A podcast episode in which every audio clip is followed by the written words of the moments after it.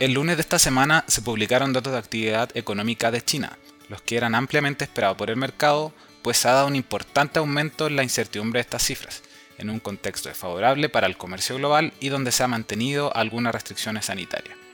Así, sobre las ventas del comercio, estas crecieron 2,5% en septiembre, lo que resultó bajo lo esperado por el mercado, el que estimaba un avance de 3,3%.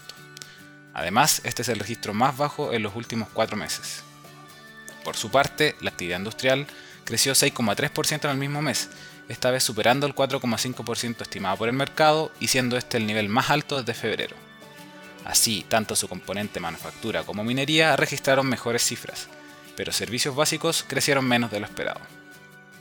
De esta manera, el PIB del tercer trimestre alcanzó un crecimiento de 3,9%, siendo mayor que el 3,4% esperado por el consenso.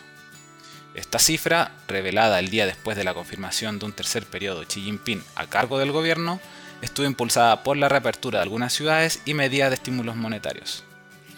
De todas formas, las mismas autoridades destacaron que la situación sigue siendo muy frágil debido a problemas internos como externos.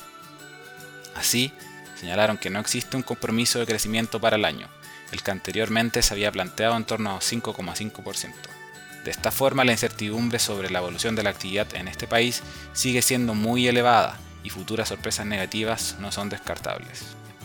Finalmente, si quieres saber más sobre nuestro contenido de actualidad, recomendaciones y cápsulas educativas, te invitamos a visitar nuestra página web visinversiones.cl o contactando directamente a tu ejecutivo de inversión.